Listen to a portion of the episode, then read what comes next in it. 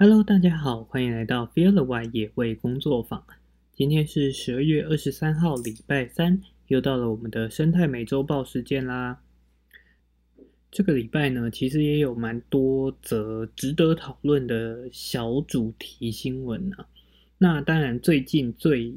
呃热门的新闻的话，大概就是属于阳明山国家公园里面擎天岗的野牛死亡的事情。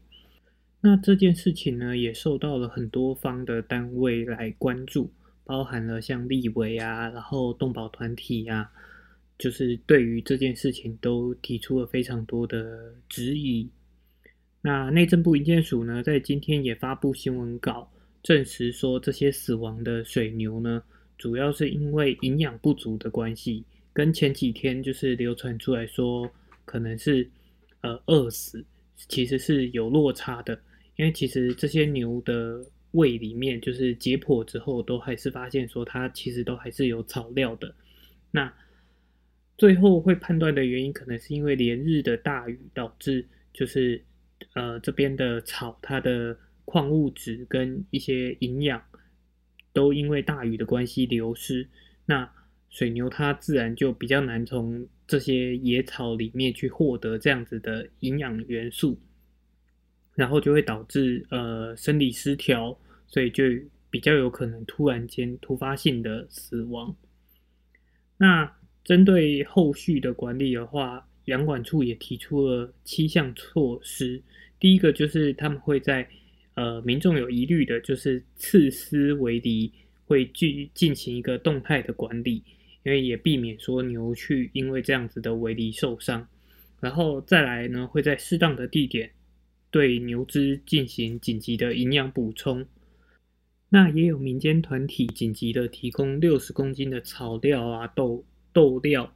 然后还有盐砖，去就是提紧急提供一些营养给现场的牛只。那再来呢，他们也会架设自动照相机来持续监测牛只取食跟活动的状态，然后也会加强巡逻、监测跟通报的机制。那第五的话，他们则是会抽样牛只来进行健康检查。那第六项是未来会做一个长期监测的机制，监测野化牛只族群数量跟栖息环境的互动因素，然后也会将这样的资讯在网站上面去公布，让外界了解。不过，银建署也强调说，擎天岗目前这些无主的野化水牛。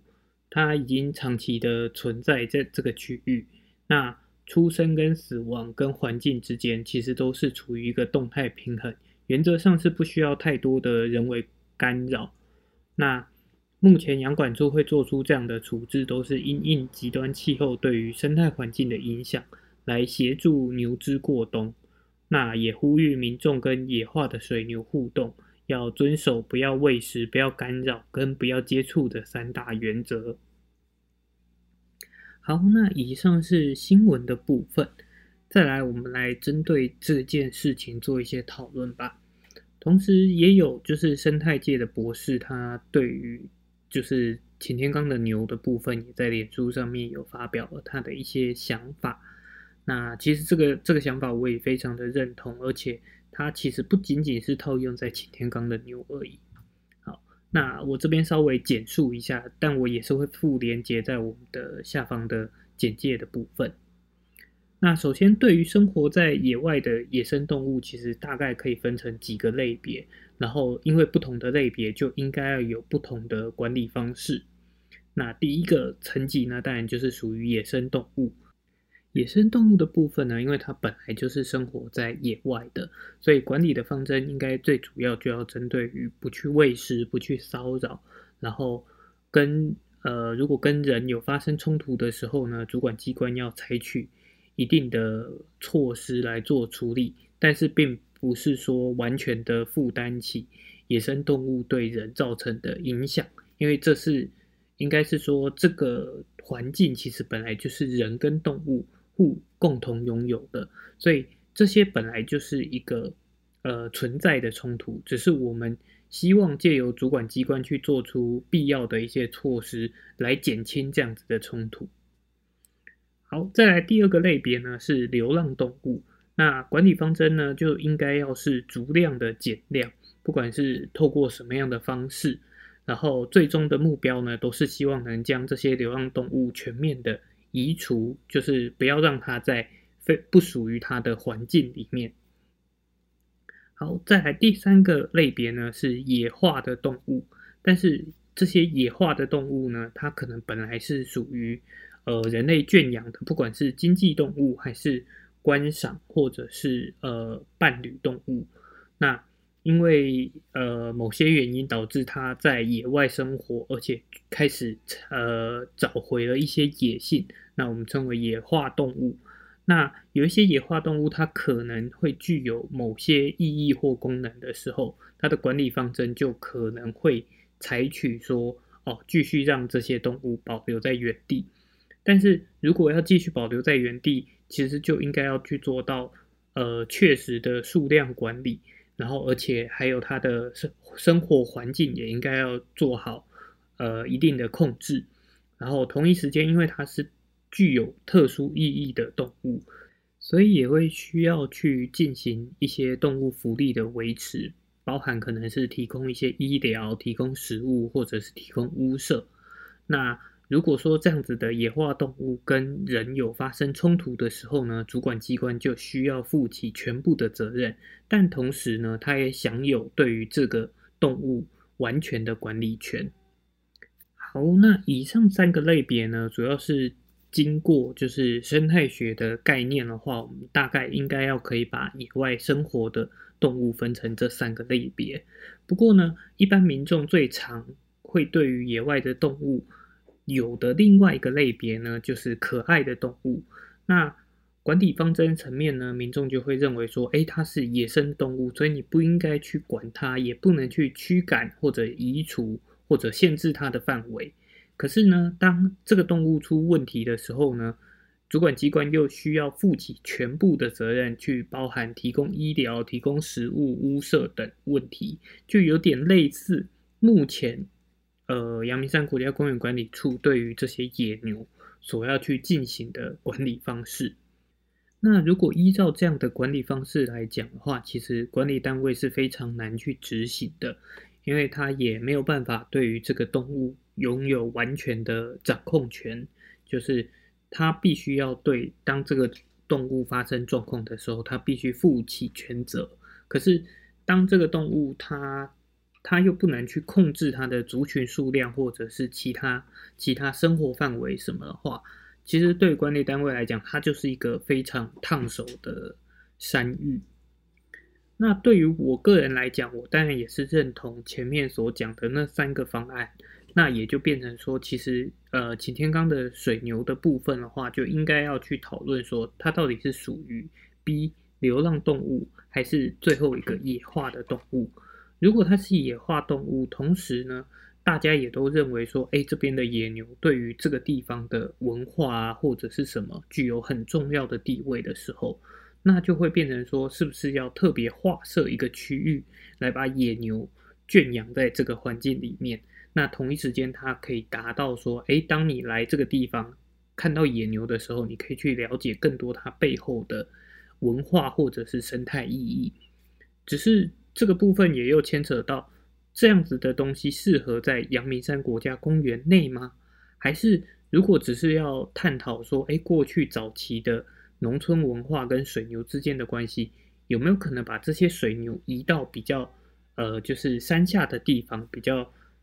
有农村依然还有农村活动的地方，这样子民众对于文化跟野牛、呃水牛之间的连结才会变得更深。我相信很多人到擎天岗看野牛，也都是保持着一个好像到呃牧场，可能譬如说像飞牛牧场啊，或者是呃亲近农场的那种感觉，就是我只是去看动物。包含我自己，虽然在台北生活一段期间，可是其实我自己并没有认知到擎天岗的水牛跟文化上有任何的连接。所以对我来讲，我会认为说这些水牛实际上是不应该在这个地方出现的，因为它毕竟不属于原生的野生动物，而且擎天岗的地方，呃，就是整个环境也可以发现说，其实被野牛践踏的非常的，嗯，就是有野牛对于这边的环境还是有造成一定的破坏的。那所以这些想法呢，也提供大家思考看看。好，那再来我们要进到下一则新闻。这一则新闻呢是国际新闻，那算是一个蛮好的消息。就是之前其实美国总统川普他当时为了经济发展，希望在北极的，就是领域去进行一个石油探钻的项目。那在最近呢，遭美国的最高法院已经裁定说，基于所有的科学证据跟呃气候变迁的关系，他们驳回了这样子的开发案。他们认为应该要就是为了环境而多做一点保护。那这样子的判决呢，也等于是让不不仅仅是北极熊，也包含了整个阿拉斯加的所有生态受到了庇护。那提到了就是为了能源开发而进行的一个环境破坏，同时在这个礼拜，另外一个在台湾的算是专栏的部分，也有提到了大潭早礁的问题。那大潭早礁。之所以会遇到开发的压力呢，主要是因为政府提出了，就是希望未来能够达到一个非核家园，所以我们需要更多的天然能源的呃比例去提高。那天然气的发电呢，就是在政府的预计里面，希望可以提高到百分之五十。那这样子的政策呢，就让中油必须要在桃园的观塘。台北港跟台中接收站当中，去选择一个地方作为第三天然气接收站。那最后选择了呃观塘这个地方。那虽然整体看起来是为了国家的一个重要政策，然后来进行的一个开发。不过后续在就是关心环境的团体提出说，观塘这个地方有非常呃丰富的。早教生态的时候，其实我认为说政府就应该要考量说有没有可能采用其他的地点。那文章当中有提到说，实际上去利用在新北市巴里的台北港会是一个更好的选择，因为它已经是一个工业港，而且拥有一个更大的腹地。那对于设置说可以除气的除草啊什么，都是一个相对来讲对于环境破坏较少的。选择，但是中油呢却表示说啊，因为选用台北港的话会招致就是当地民意的反对。不过在观塘地区也是有民众反对建设的，然后支持就是维护早早教的。那为什么最后是在这样的取舍当中还去选择了观塘呢？那？呃，另外一个可能的原因，是因为在台北港如果要来进行这样子的建设的话，所需要的时间比较长，那就会可能对于整个政策的达达标的时间就会有所拖延。所以有没有可能，因为为了避免说政策被拖延到，或者是要赶在某一个任期里面去完成这件事情，而选择了一个？可能会产生巨大破坏的地方呢？这个部分其实我觉得就需要更多的关心啊。就是当然，我觉得能源政策包含其实前面好几周在讨论的光电问题，这些东西都跟大家有关。那对于呃民意代表或者是在上位的中央政府啊，他们来说，其实他们很重要的一个点就是他们必须要有政绩，因为他们需要。让民众知道，哎，他们有在做事。那对于能源政策，其实我们当然都希望说，哎，可以不要有危险的核能，然后去用更多的可再生的能源的话，其实是更好的。但对于民众来讲，我觉得更重要的是，大家要更能够学习如何的节约能源，让我们对于能源的需求不是一直不断的膨胀。不然，就算有再多的天然能源，可能我们也还是没有办法供应所有的人。那如果说大家能够做到说，哎，我对于能源的需求没有那么大的时候，是不是我们也有可能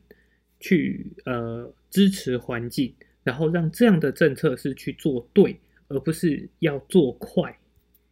这个部分的话，就是也提供一个想法给大家思考。好，再来下一则新闻呢，也是在今天由中华鸟会跟特有生物研究中心他们发表了台湾的第一份国家鸟类报告。其实像这样子的国家鸟类报告啊，在很多国家，就是包含像美国、加拿大、英国、南非、澳洲、纽西兰，他们都会定期整理这样子的调查报告，然后定期的发布出来，作为环境状况的一个监测基础。那台湾这是第一年发布这样子的鸟类报告，它的时间呢，从一九七二年到二零一九年，总共有八百多万笔的资料。那也透过这么长的一个时间，希望来探讨，就是台湾这几年来的鸟，它们过的状况是如何。那最后的结果整理出来，有五十二种鸟类可能受到生存上的威胁。那受到生存上的威胁的原因可能有很多，包含像台湾原生的台湾画眉，它现在面临的状况是可能跟大陆画眉有严重的杂交问题。那为什么会跟大陆画眉有严重的杂交问题呢？这部分可能来自于，呃，早期引进大陆画眉作为宠物鸟，那后来的也是放生，导致野外有大陆画眉，然后会跟台台湾特有种的台湾画眉进行了一个杂交。那另外也发现了，呃，很大一部分的农田水鸟呢是正在减少的。那这个部分呢？呃，就可能会跟气候变迁啊、湿地上升、丧失，或者是野鸟贩售，或者是农药等原因，都有可能是其中的因素。那所以这样子的研究报告就显得相当的重要，因为我们可能可以先发现说，哎，哪些鸟类可能它的数量上是有变化的，然后进而去针对这些鸟类做研究，找出问题的原因。然后去进行保育。那呃，中华鸟会跟特有生物研究中心也表示说，未来这样子的报告预计会每两年去公布一次，来做一个长期监测台湾鸟类的生活状况的一个报告。好，那再来下面一则新闻呢，是在澎湖最近发现了三只的海龟遗体。那这些海龟。呃，在当地也有澎湖的海洋研究中心，他们也有针对这些海龟去进行检查，就希望了解说他们遇到的状况是什么。那通常来说，这些海龟遇到的可能都是海洋垃跟海洋垃圾有关，包含了一些呃，他们可能吃到了一些呃塑胶袋啊，或者是海洋里面被丢弃废弃的渔网，导致他们被这些渔网缠绕之后。然后溺毙死亡。那除了溺毙死亡之外呢，也有可能导致它的前肢被缠住之后，它必须奋力的挣扎，然后导致就是前肢坏死，然后被截肢，也是有这样的状况发生。虽然说这几年来就是呃去禁滩的活动啊非常的多，包含很多企业他们的员工旅游可能都是进行这样子禁滩的一个活动。那不过。海洋的垃圾就是，其实可能它的量是比我们预期中的还要来得更大的，所以除了持续的进行对环境有益的，包含静滩活动，或者是假如有在潜水的人，呃，有机会接触到的话，其实我知道也有一群人，他们是在每次潜水的时候，都会将一些在海底的垃圾带带离海，就是海底，然后。这样子的活动其实就是需要大家一起努力，然后让环境变得更好，对于动物来讲也会是更友善的。好，再来是这个礼拜的最后一则新闻，那是呃农委会的林务局在这几天发布了，就是将在明年实施更广大的生态给付的一个呃就是规章。那这这次的规章呢，主要会针对两大项目，第一个是濒危物种的生态给付，那另外一个是重要栖地的生态给付。那濒危物种呢，主要是针对四个物种，包含石虎、草鸮、水獭、水蛭这四种。那重要的栖地呢，则是包含了水田、水梯田、陆上渔温跟私有的保安林这四个重要栖地形态。那农委会也提出，会就是积极的提出这样子扩大实施的生态给付，也是希望照顾农民，因为农民他们在维护农田生态系的同时，也呃同时为大家去付，就是保护了这样子的环境。那这些成本应该是由全民来共同分摊，而不是让农民的辛苦只有农民自己去努力而已。那虽然说这些项目的生态给付所给予的奖励金，我个人觉得可能都没有到很高，但是对于农民来讲，我相信也是一个不无小补。而且当环境变得越来越好，其实生活在这样子环境附近的农民，我想他们是会最有感觉的。那